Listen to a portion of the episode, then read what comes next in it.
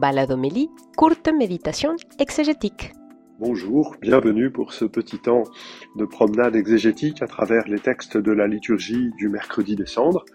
Je suis Éric Morin du service biblique Évangile et Vie et je vous propose de réfléchir sur pourquoi nous faut-il nous rassembler en un jour inhabituel. De fait, il n'est pas euh, coutumier que nous nous retrouvions le mercredi à remplir nos églises.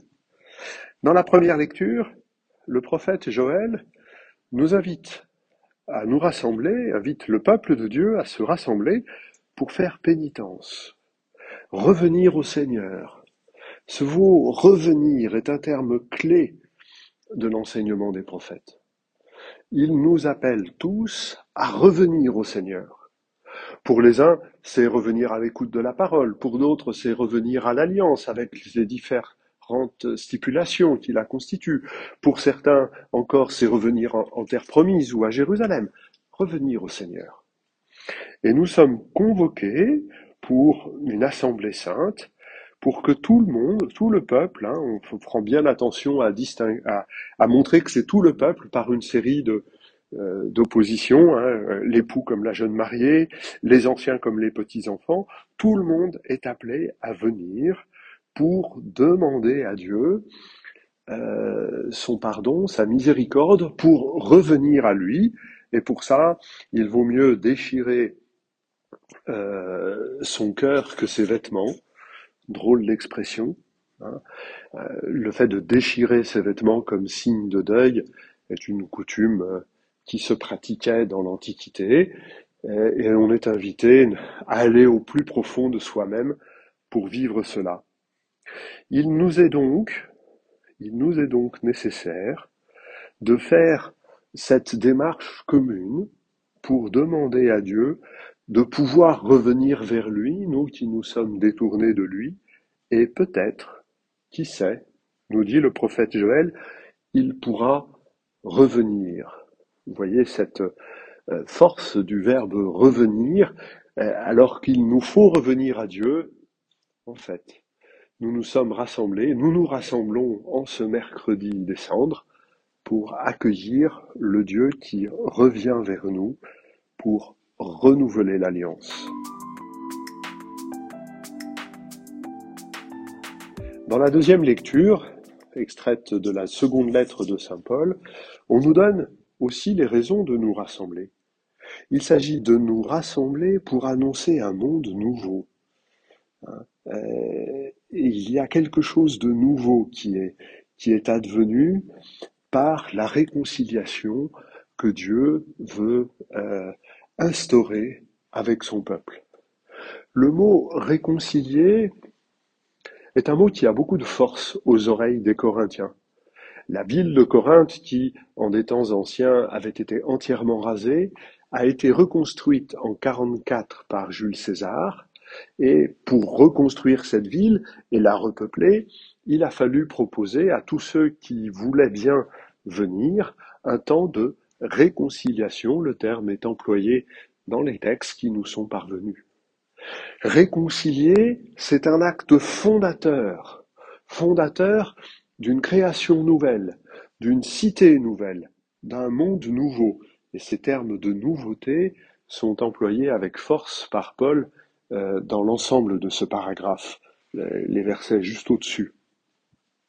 Et Paul se présente donc en ambassadeur, celui qui vient au-devant du Maître, celui qui vient au-devant du Seigneur pour dire celui que je vous annonce, il vient avec vous avec des idées de paix, avec une proposition de paix. Pour l'accueillir, laissez-vous réconcilier avec Dieu.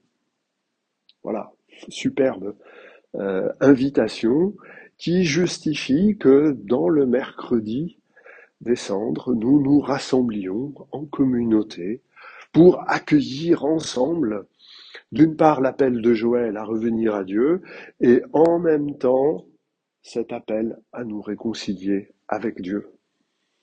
Où faut-il nous tenir? Dans nos églises, bien sûr, mais Paul euh, le précise euh, aussi au pied de la croix, Là où nous pouvons laisser être saisis d'étonnement par cette phrase étonnante, celui qui n'a pas connu le péché, Dieu l'a pour nous identifié au péché, afin qu'en lui nous devenions justes de la justice même de Dieu. Dieu a identifié son Fils au péché. Le péché, c'est la cause de la croix. Et, et là, le péché sert à normer la conséquence. Et cette euh, métonymie, c'est comme ça qu'en termes techniques on appelle les choses, euh, ne cesse jamais de nous surprendre. Le Christ est fait péché pour nous. Quand nous sommes au pied de la croix, nous voyons la conséquence de notre péché et donc nous voyons notre péché même.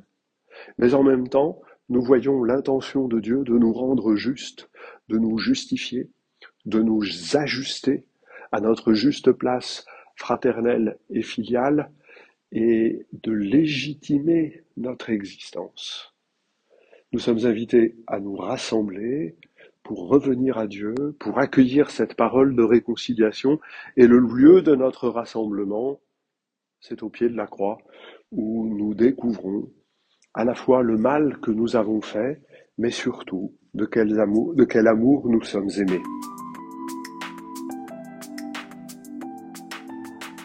L'Évangile donne un autre sens à notre rassemblement inhabituel, celui de prendre une décision, de nous engager envers Dieu, envers le prochain, envers soi-même. En effet, au milieu du sermon sur la montagne, Jésus, on est vraiment au cœur hein, du sermon sur la montagne, euh, l'enseignement de Jésus nous invite à vérifier notre manière de jeûner, de prier et de partager, de faire l'aumône. C'est-à-dire de vérifier la gratuité de nos relations avec Dieu, avec le prochain et avec nous-mêmes. Euh, il s'agit à chaque fois de, à travers ces gestes qui sont traditionnels à toutes les traditions religieuses, hein, le jeûne, la prière, le partage, de vérifier si nous le faisons pour Dieu pour l'autre ou pour nous-mêmes Si nous faisons ça pour la gloire qui vient des hommes ou si nous voulons, alors on pourrait s'attendre à ce que Jésus nous dise le faire pour la gloire de Dieu, mais c'est pas ça qu'il nous dit. Il nous dit, est-ce que nous voulons prier, jeûner et partager dans le secret de Dieu?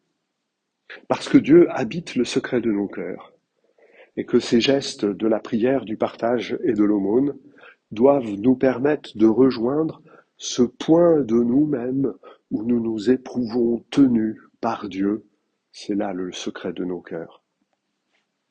Alors, pour vivre ce rassemblement inhabituel qui commence 40 jours de marche jusqu'à la semaine sainte et à la célébration du mystère de la mort et de la résurrection de Jésus dans les jours saints, pour rentrer de là, peut-être est-il bon, chacun dans la liberté de son secret, dans la liberté du cœur, de choisir un passage de l'Évangile, un verset des prophètes qui nous tient à cœur, qui nous permet de jauger notre relation avec le Christ, avec le prochain, et d'en faire ce compagnon de route pour les 40 jours, d'en faire le petit quignon de pain qui nous est donné pour traverser la route, et peut-être, pourquoi pas, s'il y a le désir et, le besoin, de vivre notre sacrement de réconciliation pour la fête de Pâques, de le vivre à la lumière de ce verset qui nous aura accompagnés.